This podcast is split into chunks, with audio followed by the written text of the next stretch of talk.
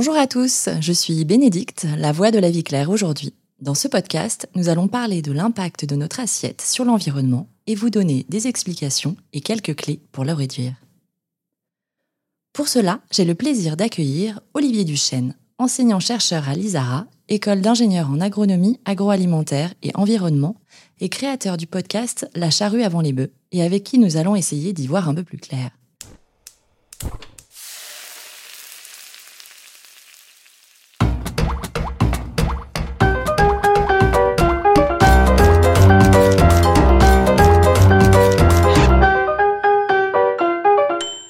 Bonjour Olivier et bienvenue. Bonjour, merci pour votre invitation.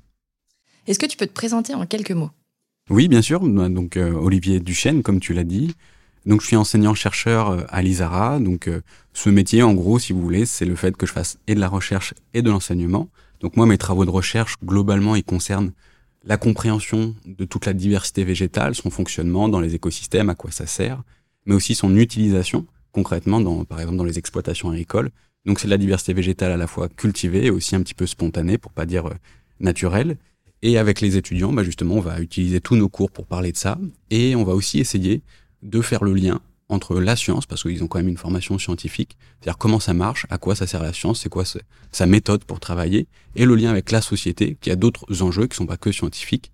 La société va plutôt être en train d'essayer de trouver euh, des slogans, voilà, pour avancer vite, frapper fort, et en science, on va aussi essayer de développer plus largement les questions pour fournir des, des, des, outils pour travailler ensuite en société. Parfait, merci à toi. Donc aujourd'hui, on va parler alimentation. Euh, L'alimentation aujourd'hui, elle nous lie directement à notre environnement, dans la mesure où en fait on exploite euh, des ressources naturelles pour récolter, transformer et ensuite acheminer euh, ces denrées alimentaires. Donc on sait tous qu'en effet, elle est capitale. Mais aujourd'hui, on ne se rend plus tellement compte tant le processus a été industrialisé. Et euh, en fait, quand on a notre assiette devant nous, euh, bah, ça nous semble finalement bien loin euh, de, de, ce qu'on a dans le champ. On met surtout en cause aujourd'hui l'agriculture industrielle, notamment, qui nous livre un produit fini et plus qu'un réel fruit de la nature, du sol ou des arbres. Donc la question qu'on peut se poser, c'est déjà initialement, est-ce que tu peux nous expliquer comment l'agriculture a évolué et comment cette mise à distance s'est produite? Alors l'agriculture, on, on, va pas refaire toute l'histoire, hein, c'est un, vieux truc qui commence un petit peu à dater, mais là si euh, par rapport à ta question, l'agriculture industrielle c'est vraiment quelque chose aujourd'hui qu'on peut un peu dater à la sortie de la Deuxième Guerre mondiale, où on a vraiment eu ce rôle de développer, on va dire de moderniser, euh, même s'il faudrait définir ce que ça veut vraiment dire, l'agriculture avec plus de machines, plus de connaissances liées à la sélection des végétaux qu'on utilise, aussi le recours à beaucoup ce qu'on va appeler des intrants, c'est-à-dire des produits extérieurs au système qu'on ramène pour que ce soit plus productif, comme les engrais par exemple. Et donc ça, euh, aujourd'hui, ça pose des problèmes, mais il faut aussi rappeler que c'est un peu cet outil-là qui a permis de créer en abondance hein, de la nourriture, et le fait que par exemple, à partir des années 60, on a de moins en moins de sous-nutrition. Hein, c'est-à-dire vraiment, on, a accès à des produits, et ça sert globalement un petit peu tout le monde. Par contre, euh, comme tu le dis, ce processus-là, tu as parlé un petit peu de on sait plus trop ce qui se passe, que c'est, etc. Bon, il y, y a, des gens qui parlent de distanciation, c'est-à-dire que tout ça, ça devient très distant de nous. Euh, et en fait, cette distanciation, elle s'opère à plein de niveaux. Euh, c'est-à-dire cognitif, on sait plus vraiment, on n'a plus les connaissances pour comprendre ce qui se passe. Par exemple, euh, aujourd'hui, vous avez tous envie de manger une baguette de pain ou des céréales au petit déjeuner éventuellement, mais entre savoir d'où viennent ces céréales, toutes les connaissances, par exemple en génétique, qui font qu'on fait évoluer ces cultures-là, qu'elles sont sélectionnées, améliorées, toutes les connaissances d'un agriculteur pour mettre à disposition, par exemple, de l'azote minéral dans les sols pour que ce blé puisse se nourrir. Ou si vous avez un industriel qui vous parle de l'extrusion c'est-à-dire le processus qui va faire que, in fine, vous avez des céréales au petit déjeuner avec cette forme, etc.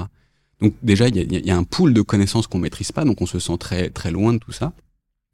Géographiquement, il y a énormément de choses qui se sont produites. On a une séparation entre la ville et la campagne, ce qui fait que toute, le, toute la population urbaine, elle se sent aussi un petit peu loin euh, de, de cette production alimentaire. Et surtout, l'industrialisation, ça a généré le fait qu'on a moins en moins de personnes qui sont impliquées dans le processus de production agricole il y a des chiffres qui sont un petit peu connus de tout le monde. Avant les années 1180, vous avez pas loin de, de 10% de la population qui a un emploi lié à, l'agriculture.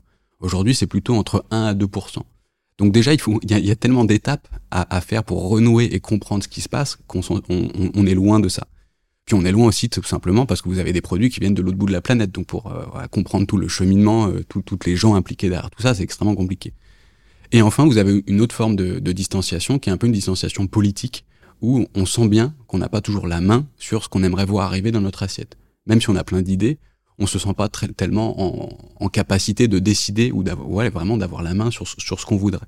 Donc tout ça, ça fait qu'en fait c'est un produit fini, comme vous le dites, qui est, dans notre assiette et qui est relativement indépendant de nous. Ok, merci. On comprend bien du coup cette distanciation entre euh, l'assiette euh, et du coup le champ et euh, la production initiale. Mais justement, quels sont les impacts de manière concrète de cette industrialisation de l'agriculture sur notre environnement? Bah, Des impacts, du coup, il y, en a, y en a énormément. Ils sont un peu débattus, voire polémiques au quotidien. Donc, pour, pour en citer quelques-uns, on a d'abord en fait deux, deux grandes catégories, je dirais. On a d'abord une pression, un appauvrissement des ressources naturelles et on a de l'autre côté quelque chose qui tient plus du, de, de la pollution, d'une diminution de la qualité aussi de ce qui nous est donné, par exemple l'air à respirer, le sol pour produire, etc. Donc du côté de l'appauvrissement des, des ressources, je vous donne un exemple sur, sur la, biodiversité ou la diversité végétale qui moi m'intéresse particulièrement. Vous avez dans l'histoire quelque chose comme, c'est très difficile, d'avoir un chiffre précis, mais 7000 espèces qui ont pu servir à être euh, récoltées ou ou à nous alimenter. 7000 espèces à peu près. Aujourd'hui, on a plutôt une quinzaine de plantes qui fournissent 80% de l'alimentation euh, mondiale. Et pire que ça, vous avez en gros trois espèces, le maïs, le riz et le blé, qui fournissent plus de 50% des, calories alimentaires humaines. Donc on a une, réduction énorme de la diversité qui est valorisée hein, pour l'alimentation humaine. Et ça va même au-delà de ça, parce que là je vous parle d'espèces, donc de plantes, le blé, le riz, le maïs, etc. En 2010, la FAO disait qu'on avait perdu à peu près trois quarts de la richesse de nos variétés. C'est-à-dire que même au sein des espèces, par exemple si je vous prends l'exemple du blé, on a de moins en moins de diversité, de richesse au sein du blé comme différentes variétés. Voilà, vous cultivez dans vos jardins des tomates, il y en a plein des différentes des tomates. Et ben aujourd'hui, on aurait tendance à cultiver un peu toujours les mêmes. C'est ça que ça veut dire. Et ça, ça pose problème parce que cette diversité, c'est aussi un levier d'adaptation et de réponse aux évolutions du climat, des conditions naturelles de croissance, etc., etc. Donc ça, c'est un, gros point que je pense être un peu important. Après, bien sûr, euh, vous avez aussi une diminution euh, progressive de la qualité des sols, la matière organique qu'il y a dedans, le carbone. Euh, on a évidemment une, pression également sur les énergies. On va pas tout refaire, mais en fait, au sortir de la deuxième guerre mondiale, ce qui se passe aussi, c'est que on va utiliser des énergies et le grand changement, c'est que ça va devenir aussi des énergies relativement distantes, puisqu'on va aller chercher du pétrole, de l'énergie fossile, du gaz, et des énergies non renouvelables et qui participent au réchauffement climatique. Alors qu'avant, on avait des énergies qui étaient plutôt renouvelables, locales, parce que c'était de la force animale, parce que c'était de la force humaine, parce que tout était basé sur la photosynthèse, donc le, soleil qui permettait aux plantes de produire de la biomasse. Et donc là, on a quelque chose qui nous a effectivement permis d'être, on va dire, plus productif, mais sur une base d'une énergie qu'on est en train d'exploiter, d'appauvrir et qui a des conséquences entières sur toute la biosphère.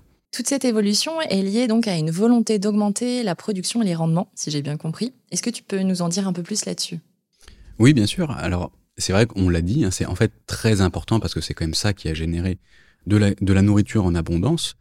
Euh, si je vous prends l'exemple d'un blé, voilà, un blé classique euh, au Moyen Âge, alors c'est grand le Moyen Âge, mais euh, on, sème un grain, juste un petit grain, et en, en termes d'ordre de grandeur, ça dépend où on est, hein, bien sûr dans le continent européen, mais on va récolter 2, 3, 4, peut-être 5 grains. Voilà, c'est ce rapport-là.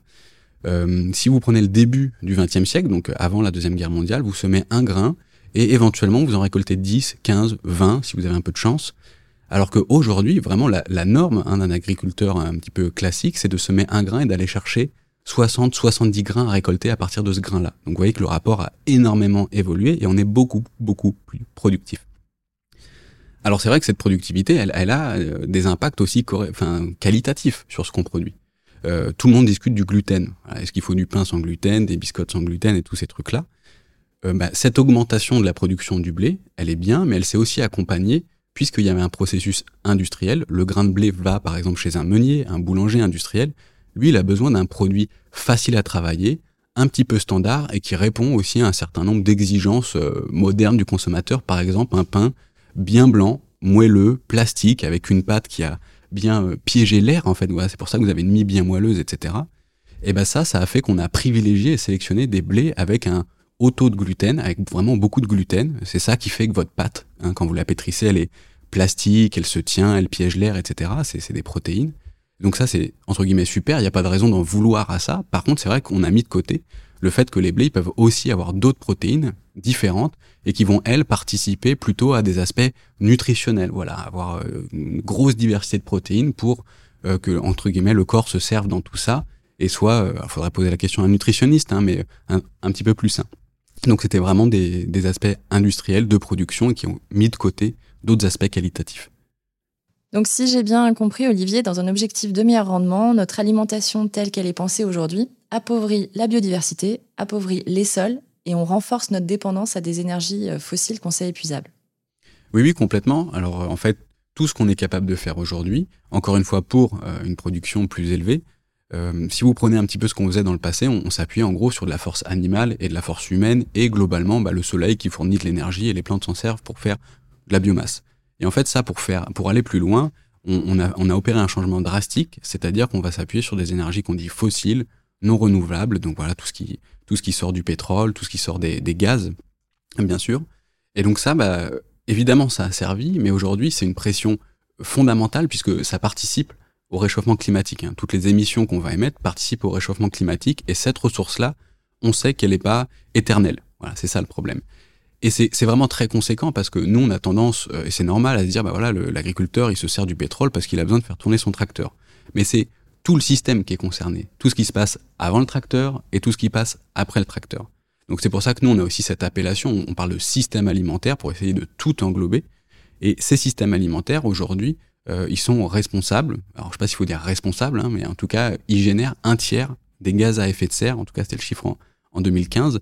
Et sur ce un tiers, vous avez globalement dans les pays développés, à la louche, euh, moitié qui concerne la production agricole, un tout petit peu plus, et moitié qui concerne tout ce qui se passe après. C'est-à-dire dès qu'on a récolté au champ, tout ce qui se passe après, c'est aussi une autre grosse partie. Et donc, je vous donne un, petit exemple, mais euh, les engrais, les pesticides, les engrais de synthèse qu'on fabrique, tout ça, il y a un processus industriel hein, pour les fabriquer. Ces processus sont extrêmement dépendants extrêmement consommateurs aussi d'énergie fossile, de pétrole et de gaz. C'est vrai aussi pour le transport, c'est vrai aussi pour une industrie qui va euh, faire passer votre blé en un petit biscuit, euh, etc. Tous ces gens-là ont besoin de ces énergies-là. Donc c'est vraiment un problème ici qu'on va dire systémique. Hein. C'est tout un système qu'il faut changer et repenser euh, à, propos de ces énergies. Et du coup, en plus d'appauvrir nos ressources naturelles, quels sont les autres impacts que tu pourrais citer? Eh bien effectivement, bah, si on prend l'exemple des gaz à effet de serre, c'est à la fois une pression sur les ressources naturelles parce qu'éventuellement on épuise quelque chose qui n'est pas renouvelable, le pétrole et ces choses-là, enfin qui est renouvelable mais sur des, des pas de temps qui nous dépassent complètement. Et il y a aussi d'autres euh, types de pollution. en général, le consommateur connaît un petit peu ou a entendu le mot de nitrate. Voilà, les pollutions au nitrate, l'eau qui serait polluée par les nitrates.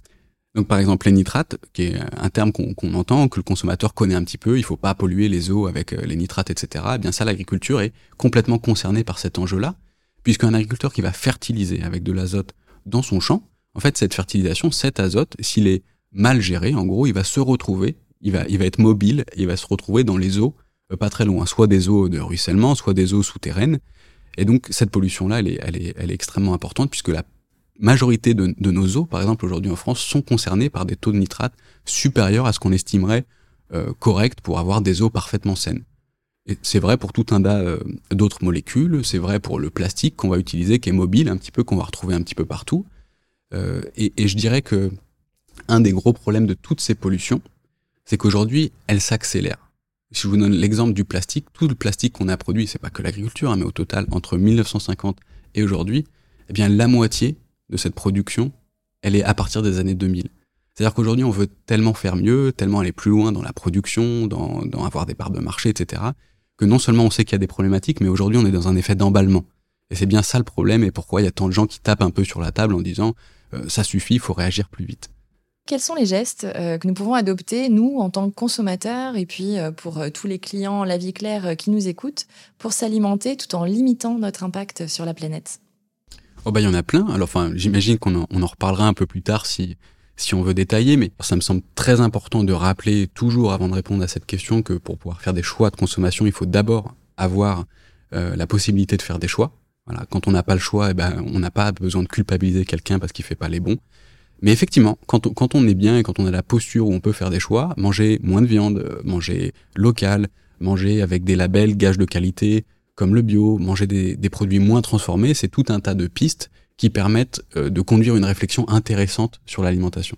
Donc on comprend en effet que manger bio déjà euh, est mieux et absolument essentiel, mais on voit aussi que ça ne suffit pas, ce n'est pas que.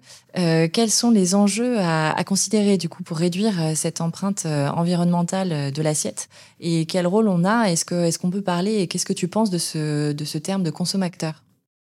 Très bonne question. Je pense que c'est c'est pas un piège, mais en tout cas c'est sacrément biaisé parce que Évidemment, on a envie d'inviter tout le monde à mieux faire, à mieux consommer. C'est une évidence. À chaque fois qu'on en a l'occasion, c'est une évidence qu'il faut faire preuve d'un peu de bon sens et faire les choses du mieux possible. Le problème du consommateur, c'est que c'est une vision qui est très classique aujourd'hui, mais qui a tendance à faire croire que la responsabilité du changement serait seulement liée à nos attitudes de consommateurs et à nos choix de consommation. Or, c'est absolument faux, euh, puisque c'est beaucoup plus compliqué que ça. Il y a d'autres acteurs qui sont engagés euh, là-dedans. Et euh, le consommateur n'est pas seul dans la décision. Alors il y a déjà il y a tout un tas de problèmes. Le premier qu'on peut, qu'on peut identifier, c'est le problème de l'information. Le consommateur, il a envie d'aller dans un magasin et d'avoir l'information claire, rapide, efficace sur le produit qui serait bien acheté et celui qui n'est pas bien acheté.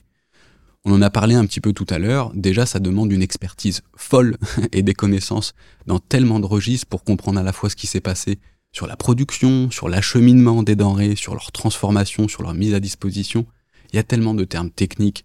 Euh, on pourrait parler de génétique, on pourrait parler de génie industriel, on a besoin de biologie pour comprendre, d'agronomie, d'écologie. On peut pas raisonnablement demander au consommateur d'avoir connaissance parfaite de tout ça. C'est pas possible.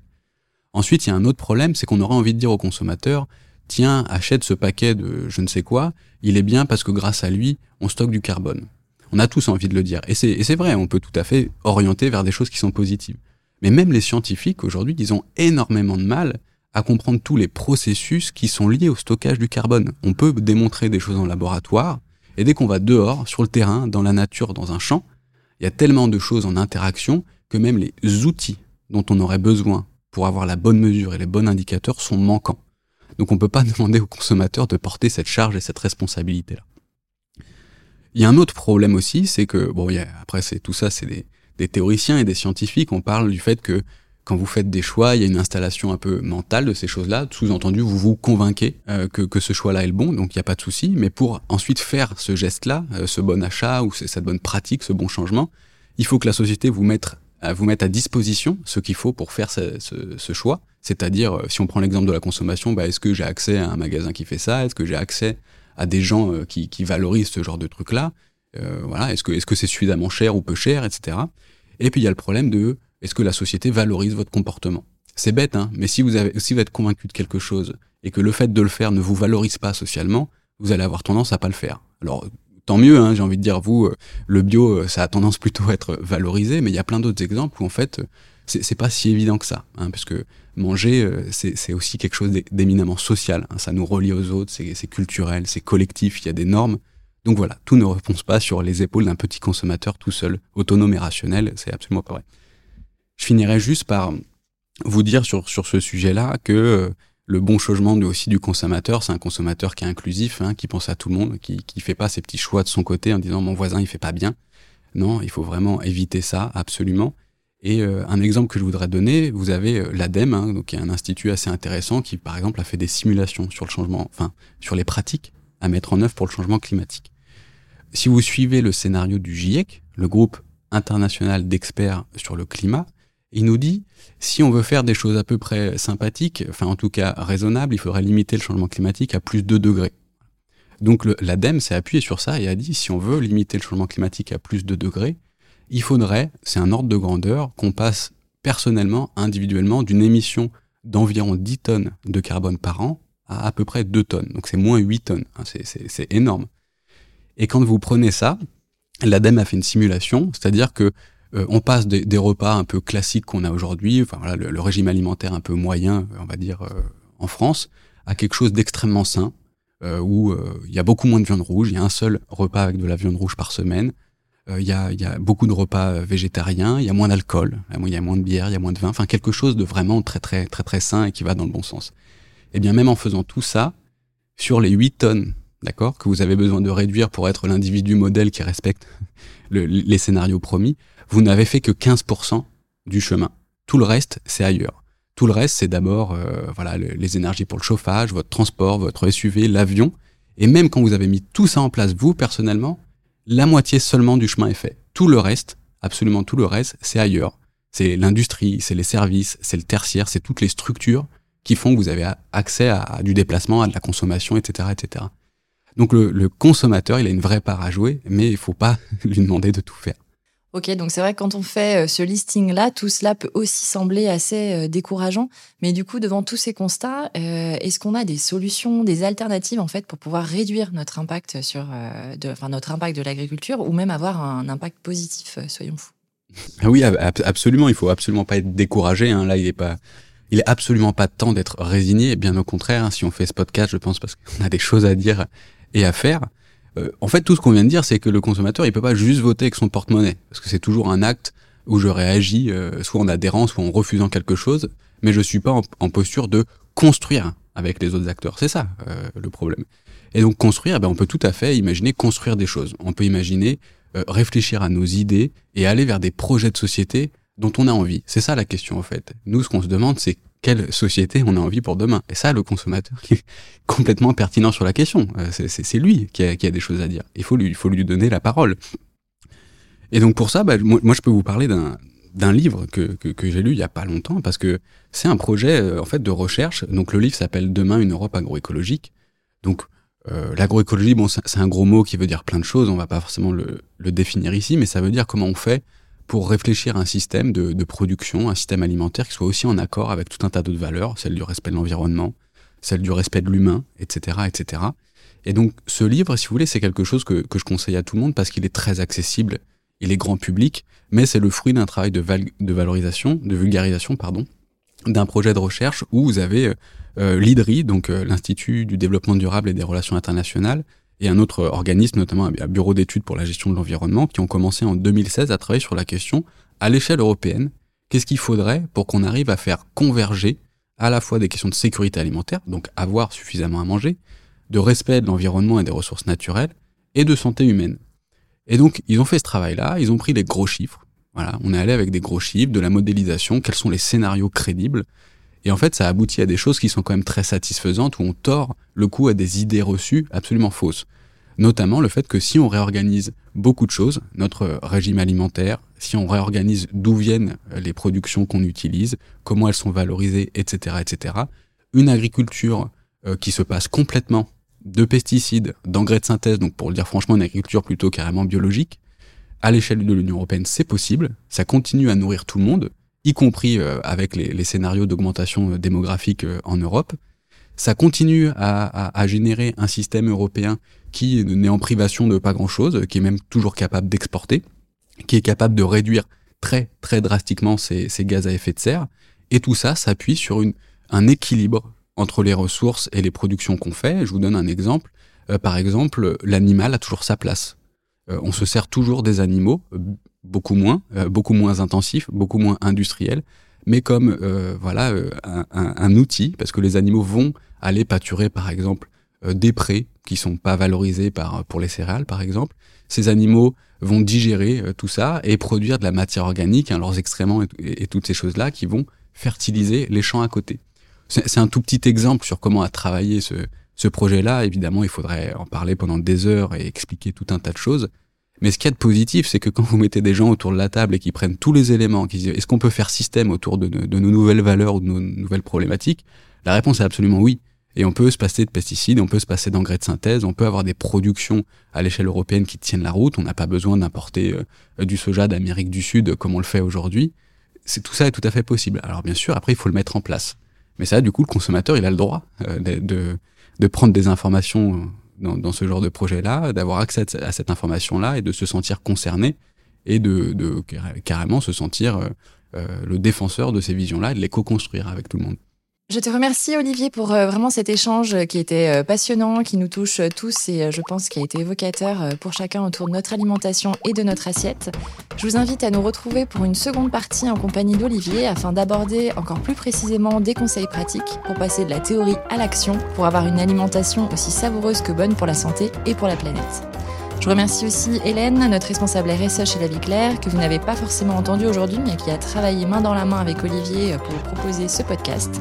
Et merci à vous, auditeurs, pour votre écoute. À bientôt, Olivier. À bientôt, merci.